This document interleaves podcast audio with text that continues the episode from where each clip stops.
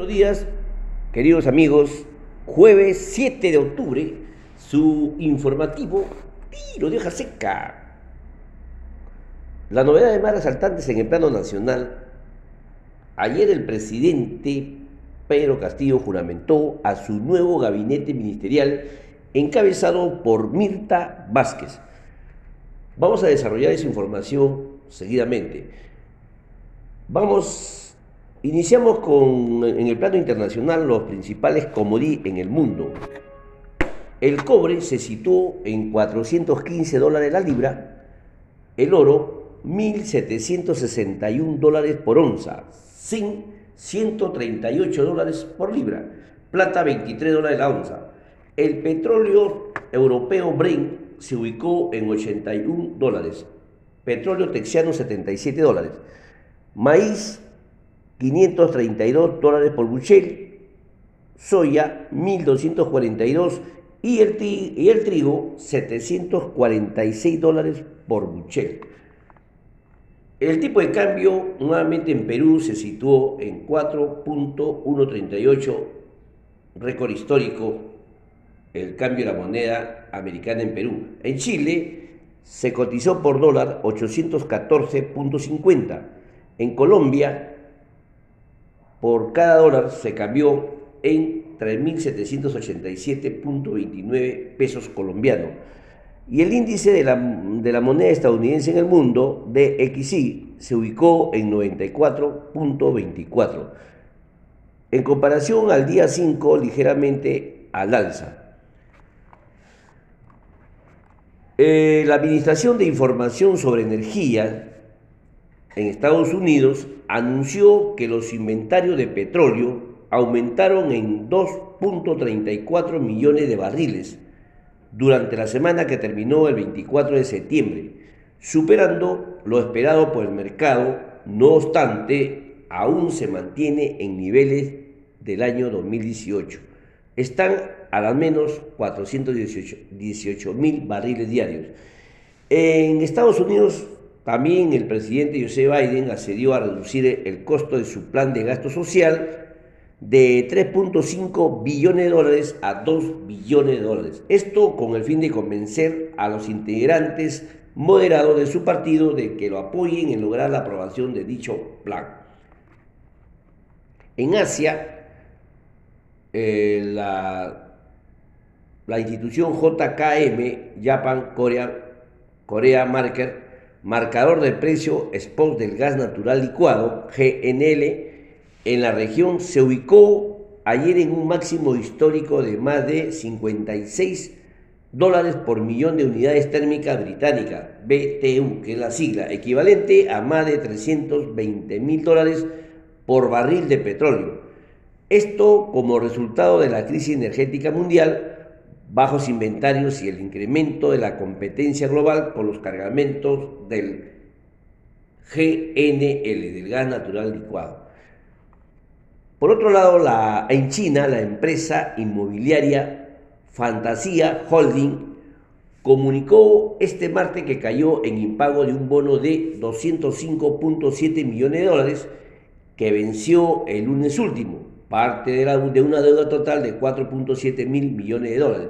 Con esto crece la presión sobre el sector inmobiliario de ese país. Y finalmente, el FMI, Fondo Monetario Internacional, informó que espera que la inflación mundial alcance su máximo hacia finales del año 2021 y se reduzca alrededor del 2% al mediado de 2022 el punto máximo es 3.6% para los países emergentes. Este indicador cerraría en 4% el próximo año, después de un pico de 6.8% a finales del año 2021. Todas estas cifras, todos estos datos de comodidad y tipo de cambio los pueden ubicar en la fuente Bloomberg cerrados al día 6 de octubre del, del año 2021. Pasamos al plano nacional, como les comenté, el presidente de la República, Pedro Castillo, juramentó ayer a su nuevo gabinete presidido por Mirta Vázquez. Esto tras la renuncia de Guido Guido a la presidencia del Consejo de Ministros. Así, Las carteras que presentaron cambio respecto del anterior gabinete son Ministerio del Interior con Luis Barrenzuela, Ministerio de Educación con Carlos Gallardo, Ministerio de Trabajo con Bexi Chávez, Ministerio de la Producción con Roger Incio, Ministerio de Energías y Minas con Eduardo González. Y Ministerio de Cultura con Gisela Ortiz. Por otro lado, el presidente Castillo observó la autógrafa de la ley que busca interpretar los alcances de los artículos 132 y 133 de la Constitución relacionados a la cuestión de confianza. Otro hecho que la Comisión Especial encargada de la elección de magistrado del Tribunal Constitucional aprobó ayer por unanimidad el cronograma del proceso. De esta forma, se iniciará el próximo lunes 11 de octubre y culminará el 1 de marzo del año 2022. En Cusco, los pobladores de la comunidad de la provincia de Espinar iniciaron un paro de 24 horas y bloquearon el corredor minero sur con el fin de exigir que se retome la consulta previa para el proyecto Corocó-Huaycó y la salida ya concretada de Guido Bellido, como todos sabemos, del cargo de la presidencia del Consejo de Ministros. Finalmente, el subdirector de la Organización Panamericana de la Salud, OPS, Jarbas Barbosa, aseveró que el programa COVAS Facility no podrá cumplir con la entrega del total de vacunas acordada para este año con Perú. Por problema de suministro, a la fecha el país ha recibido alrededor de 2 millones y medio de vacunas entre Pfizer y AstraZeneca por ese mecanismo COVAX Facility. El tipo de cambio cerró ayer en un nuevo máximo histórico en 4.1375 nuevo sol por dólar BCR del Perú intervino en el mercado cambiario colocando 121 millones de dólares en su cambiario ventas y 153 millones de dólares mediante ventas en mesa, resultando una oferta neta de 274 millones de dólares. En cuanto al avance del COVID-19, fallecieron 12 personas, cifras al 5 de octubre. Información de la fuente Bloomberg, SBS, Congreso de la República, y Minsa. Bien, queridos amigos, son todas las informaciones relevantes ocurridos en el día de ayer, tanto en el plano nacional como internacional. Pasaremos ahora a comentarles un tema laboral de la manera más rápida y sencilla para conocer sobre las obligaciones laborales que tiene una empresa cuando tiene más de 20 trabajadores más de 100 trabajadores y más de 500 trabajadores. ¿Qué obligaciones la ley le, digamos, va a redundancia, les obliga, no? Específicamente siempre va a depender de los números de trabajadores, como les comenté. Ya desarrollando las obligaciones de las empresas con más de 20 trabajadores, vamos a ver cómo es el reparto de las utilidades, el Comité de Seguridad y Salud del Trabajo, implementación del actario, cuota de empleo y el seguro de vida ley, comité de hostigamiento sexual y las obligaciones de las empresas con más de 100 trabajadores referidos al reglamento interno del trabajo, la asistente social o trabajo, trabajo social, área de recursos humanos, médico más profesional de salud y las obligaciones de las empresas con más de 500 trabajadores, adicionalmente el médico ocupacional más licenciada en enfermería. De la manera más rápida, cuando la empresa cuenta con más de 20 trabajadores, ¿cómo es el reparto de las utilidades? Para eso, para que haya reparto de utilidades, tiene que haber mínimo dos requisitos. Como les comenté, más de 20 trabajadores en promedio anual, igual o mayor a 20.5 eh, de promedio, ¿no? Y el más importante, obtener utilidad en un ejercicio, ¿no?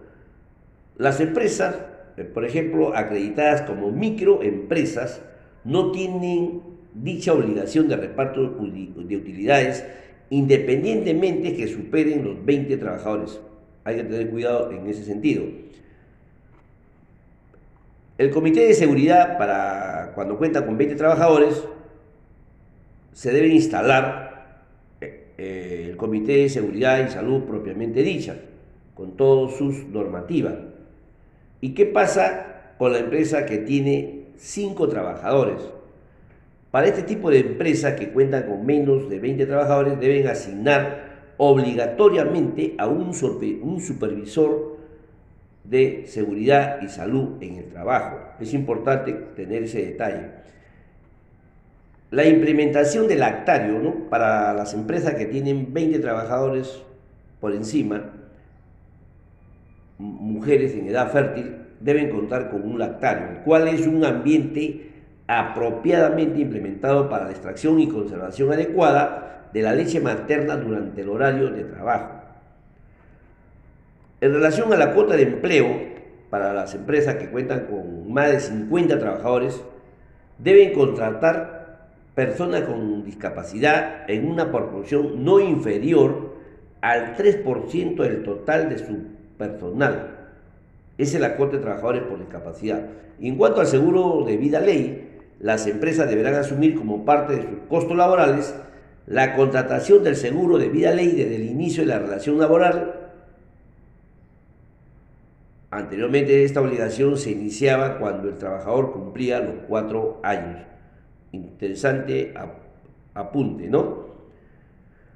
El Comité de Hostigamiento Sexual, finalmente, con las empresas con 20 trabajadores o más trabajadores, estará a cargo de un comité de intervención contra el hostigamiento sexual. Ahora las obligaciones con, de empresa con más de 100 trabajadores. Para eso, adicionalmente a lo que les he comentado, deben contar con un reglamento interno de trabajo, que es un documento que debe ser aprobado por el Ministerio de Trabajo previamente para su incorporación. También se puede implementar cuando se tiene menos de, menos de 100 trabajadores. ¿Qué pasa cuando se tiene 30 trabajadores? También se recomienda que deberían tener un reglamento interno de trabajo para, eh, y también debe ser aprobado por el Ministerio de Trabajo respectivamente, ¿no? Las asistentes sociales de trabajo social también están obligados a estas empresas de contratarla, debe ser diplomadas. En el área de recursos humanos, las empresas deben tener un área que se encarga de las relaciones industriales para la atención de las relaciones en cuestiones laborales cuando son más de 100 trabajadores. Médico más profesional de salud en el caso de los centros de trabajo que cuenten con más de 100 trabajadores deben contar como mínimo con el profesional en mención. Deben ser profesionales licenciados en enfermería y debiendo tener uno de ellos la capacitación universitaria mínima de maestría en salud ocupacional, medicina ocupacional, seguridad y salud en el trabajo o gestión de riesgo de desastres o equivalentes para implementar el plan COVID-19 en el trabajo. El servicio de cada profesional debe tener una duración mínima de 18 horas semanales. En cuanto a, las obligaciones de las empresas con más de 500 trabajadores, ¿no? Le sumamos al médico ocupacional más licenciada en enfermería, ¿no? El empleador contará de preferencia con un médico especialista o egresado de la especialidad de medicina ocupacional y medio ambiente o medicina de trabajo o en su defecto debe tener grado o ser egresado de maestría en salud ocupacional medicina ocupacional, seguridad y salud en el trabajo o equivalentes. Además, deben contar con un profesional licenciado en enfermería con capacitación universitaria mínima de diplomado en salud ocupacional, medicina ocupacional, seguridad y salud en el trabajo, cuestión de riesgo de desastres o equivalente. También agregamos que el servicio de cada profesional debe tener una duración mínima de 36 horas semanales. Concluimos que las empresas pueden tener obligaciones laborales especiales en base al número de trabajadores.